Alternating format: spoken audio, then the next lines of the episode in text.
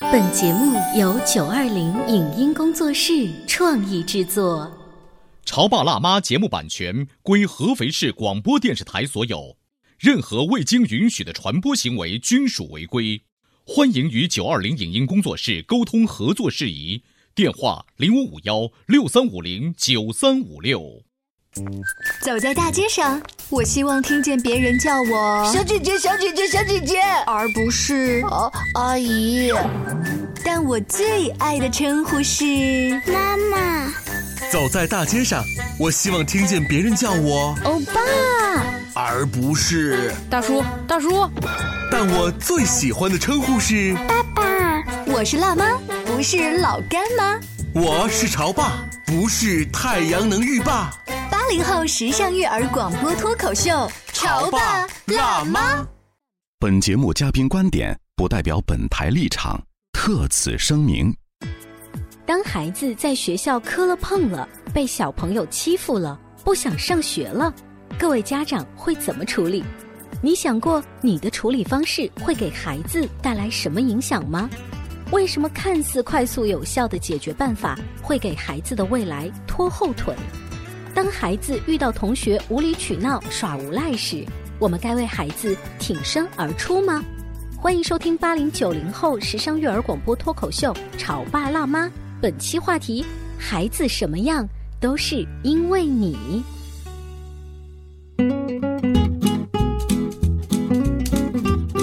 欢迎收听八零九零后时尚育儿广播脱口秀《潮爸辣妈》。大家好，我是灵儿。大家好，我是小欧。当小朋友在幼儿园或者学校碰了、磕了，或者被其他小朋友欺负，不想上学了，作为爸爸妈妈的你，听到之后会怎么处理呢？嗯，你有没有想过，你对他的引导会给孩子带来什么样的影响？这种所谓的引导啊，有的时候完全是取决于家长面对这个问题所取的一个什么态度。嗯，这个态度呢，看上去是你当下对这件事情的反应，像极了婚姻当中你的伴侣跟你吐槽一件事情，嗯你会是采取用什么方式？好，那这样我们先来看一个故事哈。有一家公司的两个推销员呢，先后到一个落后的地区啊去考察市场。那么第一个去看的人回来之后就摇头叹息，给公司的回复是：这儿的人都是赤脚的，根本不穿鞋，你怎么可能卖出去我们公司的鞋呢？所以就空手而归了。但第二个人一去呢，特别高兴，给公司的回复是：太好了，这样的人啊都光着脚呢，市场太大了，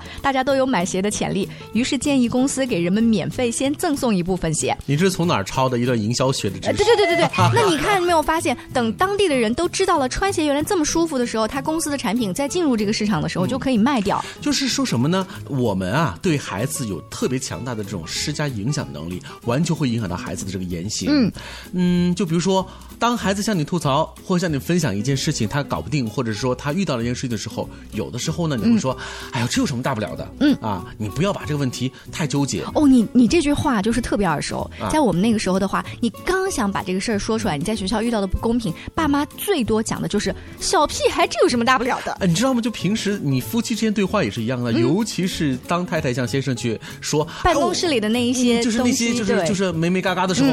然后说：“哎呦，你们女同志就是就喜欢干这个事情，或者那说你们办公室女人比较不要多，去就在意这个事情了。其实，呃，我们呃当下去听这样类似的答复，你会发现，其实说的还是有道理的，就嗯不要、呃过于纠缠进去。可是，但是你事后去想想看，你说不纠缠就不被纠缠吗？嗯，你这个问题说了，就像是喝了一杯白开水，完全没有帮助。嗯，他还会受这个问题的这个影响。所以，我们今天呢，就拿一些具体的事件，呃，来对比不同类型的家长，他会做出什么样的回应。你可以对号入座，看看你大概属于哪一种类型哈。嗯哎、呃，比如说，当孩子意外碰伤了，嗯几个小朋友在一起打闹嘛，碰碰磕磕的，这是在所难免的所。以，所以呢，有些睿智型的家长呢，可能就会觉得那么多孩子在一起玩儿，磕磕碰的概率太大了，而且呢，呃，只童年呐、宝贵的经历，磕磕碰碰可能就是一个成长的印记啊，嗯多好的一件事情。对，因为我们说的这个碰碰啊、磕磕的这个事情，一般发生在幼儿园里。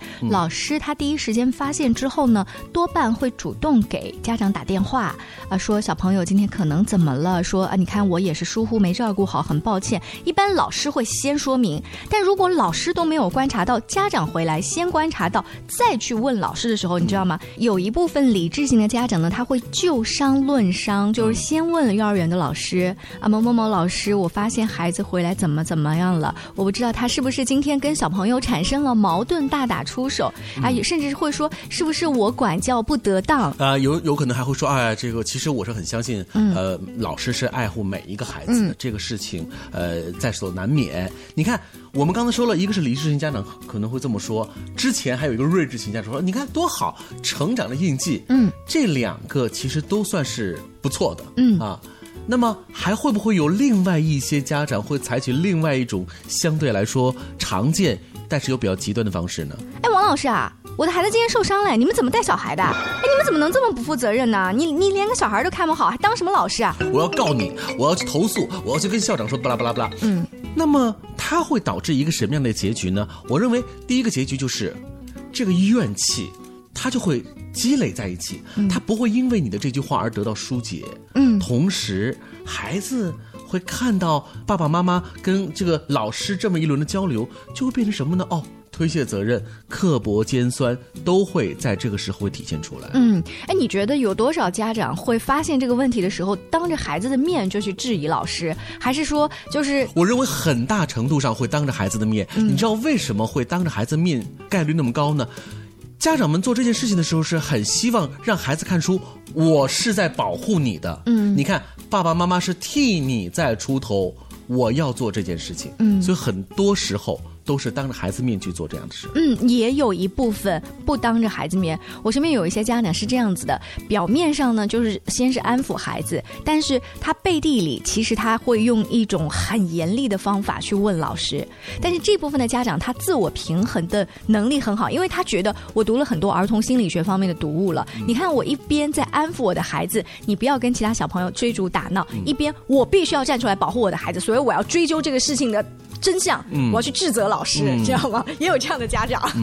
好，刚才我们说的是这个意外磕碰，但是还有另外一部分概率不是意外磕碰，是真的在学校、在幼儿园当中跟同班同学发生了一些冲突、矛盾，或者是说吧，叫被欺负。嗯，那这样子的矛盾发生之后，如果是睿智型的家长，他多半会看着他们玩儿，看着他们被欺负以及欺负别人，是这样吗？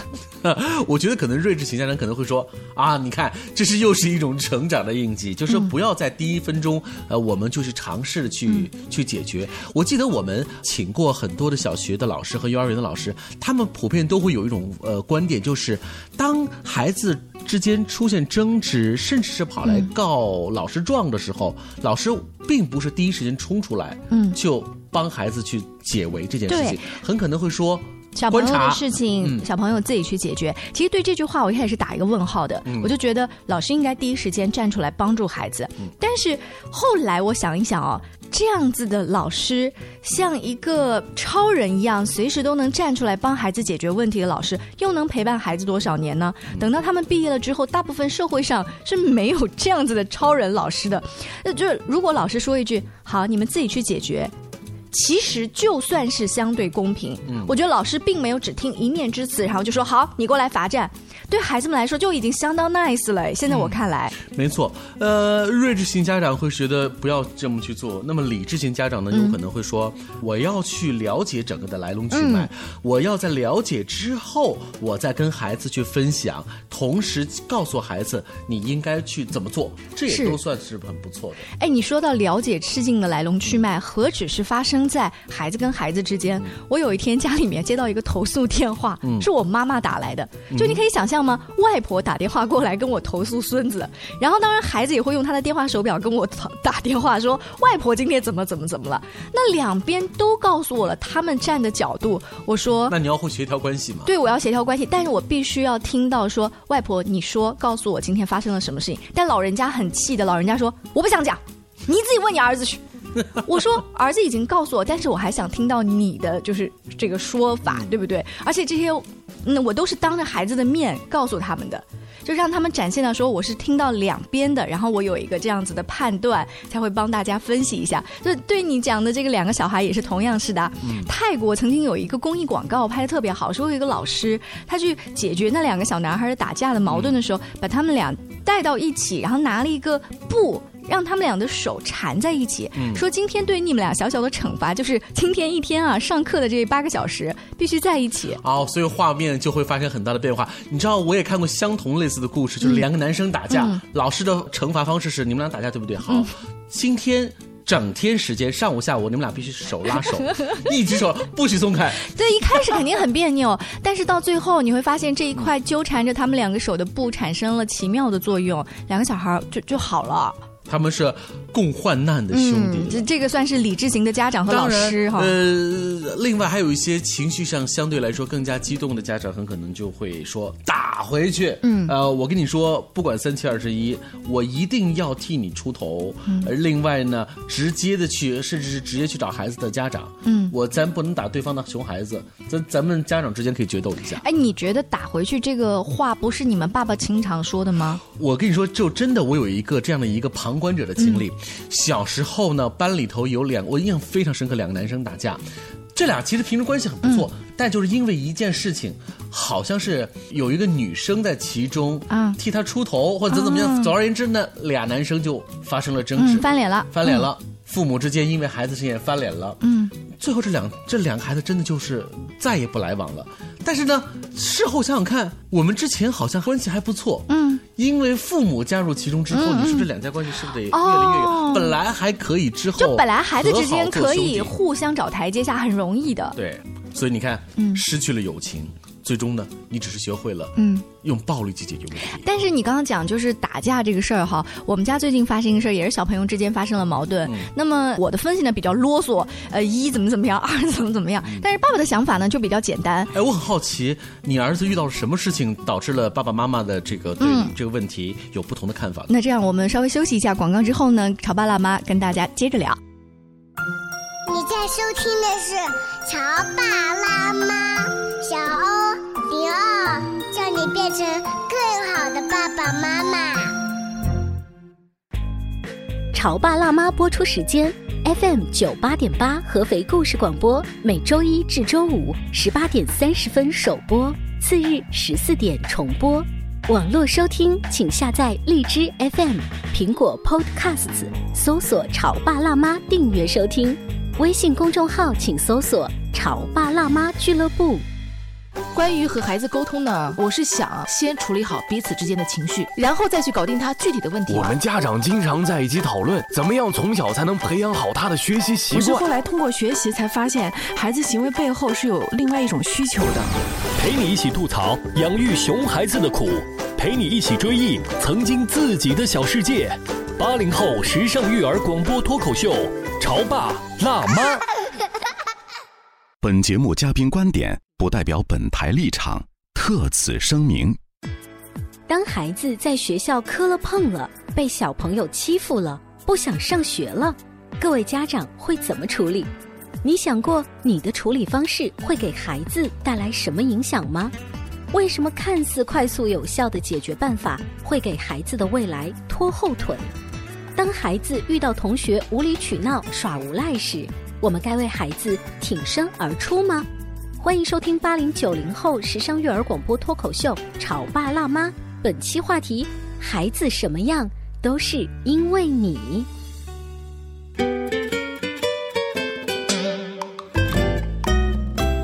稍微休息一下，欢迎大家继续回来。小欧跟灵儿在潮爸辣妈的直播间为您送上的节目啊，都是分析亲子关系啊、两性关系这样的话题。是的，你知道啊，我们呃每天照顾孩子，然后他的生活起居、学习，嗯，相同的，这是我们每一个父母都需要做的事情，但是会有一些不一样的事情发生，就是孩子在学校里头面临的一些事情、一些吐槽、一些经历。当孩子告诉我们的时候，如果我们的反应。呃，会有一些出入，就直接会作用在孩子身上，会让孩子面对于他们的生活所遇到的问题，也是采取不一样的态度。是在上半段的时候，我说我的孩嗯子啊，在学校遇到了一个矛盾，就是、呃，他呃的同学给他兜售了几支漂亮的铅笔，嗯于是他用自己的省吃俭用的零用钱就买了那个漂亮的铅笔。嗯但没有想到在放学的时候呢，这个卖铅笔的小孩啊，他后悔了，嗯他就要把笔要回来。那我儿子说也就不行买了啊，呗对你把钱再还我。是啊就那小孩说不行，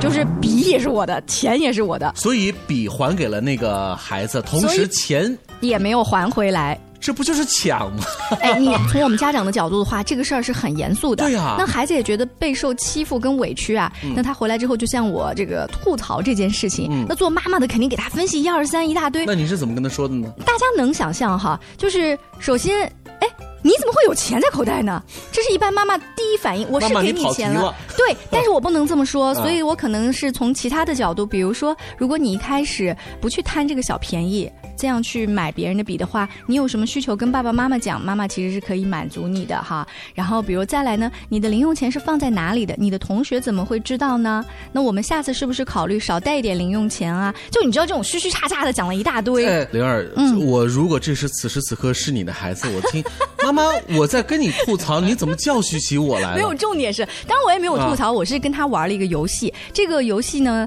呃，是小朋友解决问题的井字格。我们曾经在节目当中说过，就是你让孩子去直接解决这个问题更重要，还是想办法解决这个问题更重要？嗯他也会说出把他打一顿，把他掐死这样很暴力的话，嗯哼没有关系，你都接受。我们把它写在这个井字格里，然后让他自己最后去思考，你觉得哪个方法更好？那最终您通过这个情绪的疏导，你们俩采取一种什么样的方式我呢？我没有说啊，他也没有说，他说妈妈我知道了。嗯那你的感觉是你的儿子会我觉得首先他的情绪好很多，嗯他没有觉得那么委屈，他觉得这个事情有可能还是有转机的。嗯比如说，其中有一条是去找老师啊聊一聊，或者说找这个孩子的爸爸妈妈聊一聊，或者等等其他的方法嗯后。来他哦有没有去找老师呢？他去找老师，第二天他去找，结果老师告诉他的就是小朋友的事情自己解决。 就回到了我们节目的上半部分哈。你知道，单听这句话说小朋友的事情自己解决，其实是挺 OK 的。嗯，但是这种事情，尤其涉及到钱财的事情，嗯如果老师都不愿意直接帮忙的话，嗯对于孩子来说，这个困扰可能会更大。对，但是我可能觉得这个事儿呢，肯定能找到方法解决，嗯只不过呢是又给他上了一课而已，不能什么事情都向老师去求助，老倒也师是对管不了所以的。你儿子在老师那儿碰壁了，等于说是对没有寻求到帮助。是啊，呃，第二天他回来之后，可能也用了一些呃我们曾经交流的方法，就是你要很严厉的对你的小朋友说，哦，他真的用了。对他用了，他说妈妈我已经很凶了，嗯可是那个小朋友还是不理我，然而没有用。对，没有用。他最后大概用了一种方法，就是我告诉你，那钱我不要了。说这个话，我听上去的感觉，他不是真的不想要，当然他是生气了。所以当他讲完这句话之后，我才开始就是对这件事情非常的担心。嗯我觉得如果你真的是大方大气啊、到不要这个零用钱，嗯、那还好那也对，但是你心里不要自己委屈或者纠结嘛。对，就是在我们看上去，你的儿子说我不要了，其实对于这个事情，他的努力他要放弃，嗯，他放弃自己本来应该拥有的这个权利是或者是利益，而且他觉得他尝试了很多方法都碰壁了，啊、所以这个时候呢，就是爸爸的作用就上场了。嗯爸爸的意思就是你要不要回笔，你要不要回钱，嗯必要的时候打一架。 就是你刚才在上班的时候都在说打一架这个，可是我的孩子就会发现他说，嗯，但是打架这个本来就是不对的呀。嗯呃，甚至爸爸也会说他的这个笔放在书包的哪里？嗯，嗯，就放在书包里呀。那你下课把它拿回来。哎呀可是我没有经过他的同意，我怎么可以去拿呢？然后爸爸的意思就是，对待坏孩子就不要用好孩子的那一套方法。哎，你知道你在说这话的时候，听上去特别解气，尤呃，尤其是正在收听我们节目的各位家长会说，哦，这个爸爸还是挺有阳刚之气，嗯呃，但是这种粗暴的方式。直接你的儿子就用一种好像不好吧，嗯用这种方式就因为他是一个原则感、规则感非常强的，所以当你告诉他这些的时候，他忽然发现，哦，原来也有其他的方法去解决这个问题。至少呢，他找到了一点点新的思路。嗯呃，同时呢，爸爸告诉他说，去打一架，不管输和赢，打的这个气势比打的结果更重要。打的气势对比结果更重要。嗯，然后孩子就觉得，诶，好吧，好像也不是那么糟糕。第二天我可能还能去试一试哈。然后说到这儿呢，我想告诉大家一个结果，就是最后他的钱当然要回来了。哦，真的吗？对他没有通过打架，也没有通过老师的帮忙，也没有通过去找别人的家长。那是给同学洗脑 了，像唐僧一样，一直一直唱 Only You，然后说算算我给你吧，不要了。而且我告诉你，我把这一个故事啊说到这儿，啊嗯我在办公室考了很多我们的同事，就是说你们猜小孩最后用什么方法？是啊但一定要脑洞大开，因为小孩的回路跟我们不一样。大部分比较灵活的同事会说，他是不是也去卖一个东西给这个小朋友？嗯，但是我儿子最后呢是说，妈妈，我跟他打赌。打赌。对，我就觉得“打赌”这个词儿一出来就很有点负面，对不对？不好。我说你赌什么呀？你输赌输了怎么办呀？不会的，妈妈，我跟他赌的是跑步， 我对自己也非常自信，但是他对他自己非常不了解。嗯，然后他们就用了一种游戏跑步的方式，而且他们还找到一个中间的证人。 但是爸爸呢，一开始的第一反应是，哎。你这个赌注本来就是你的呀，是的呀我也是这么想的不公平啊，对不嗯对？但是呢，后来觉得孩子还是算比较圆满的解决了这个问题，所以我们还是本着表扬、鼓励的这个心态，觉得你太勇敢了，你找到了一个解决这么大矛盾的方法啊、然后朋友间的友谊又没有完全破坏，然后很智慧，然后孩子也觉得，嗯，我解决问题的本领增加了。嗯，但是坦白讲，我不知道正在听节目的各位潮爸辣妈，啊你们听完刚才灵儿的这段叙述之后，你觉得他的儿子解决这个问题的方式方法对吗？我总觉得有一些怪怪的，因为如果是从结果呃导向。这个层面来看的话，是你们是解决了问题，嗯而且呢是呃很成功的把自己应有的这份钱拿了回来。但是看问题不能仅看结果，因为我觉得首先这个钱是你的，这个问题并没有解决啊，嗯你是通过一场博弈的方式拿回了自己的东西。可是为什么要这样做呢？原来的问题并没有解决，就是说那个孩子，你们两个之间因为有一个协约，所谓的契约精神，嗯到最后如果反悔没关系，那就是回到最初的那个约定。可是。没有这样做啊，嗯那个事情没有解决，你们用一个新的问题去解决那个老问题，嗯，我总觉得好像并不是一件特别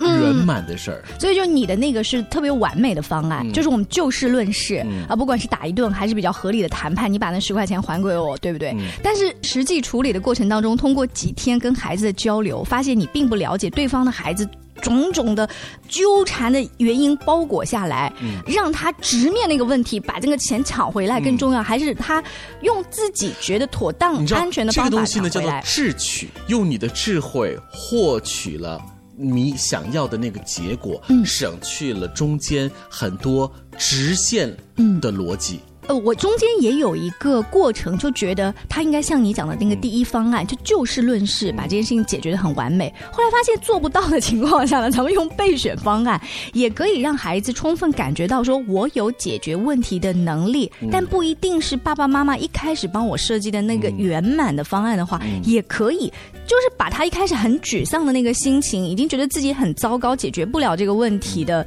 那个心情，给他拽回来一点啊！那一刻我就觉得，哦，还好，还好。 所以呢，有的时候我们看待问题的角度和方向不一样啊，确实是我会影影响到我们心情。如果是从结果上讲，嗯，这件事情处理的挺圆满，孩子也收获到了自己面对这个问题的这种经历和经验。挺好，但是我觉得我还是想在日后，呃，有时间的时候还要跟孩子分享一下，就这件事情本身到底还有哪些我们应该去弥补的部分，哪些去看重的部分，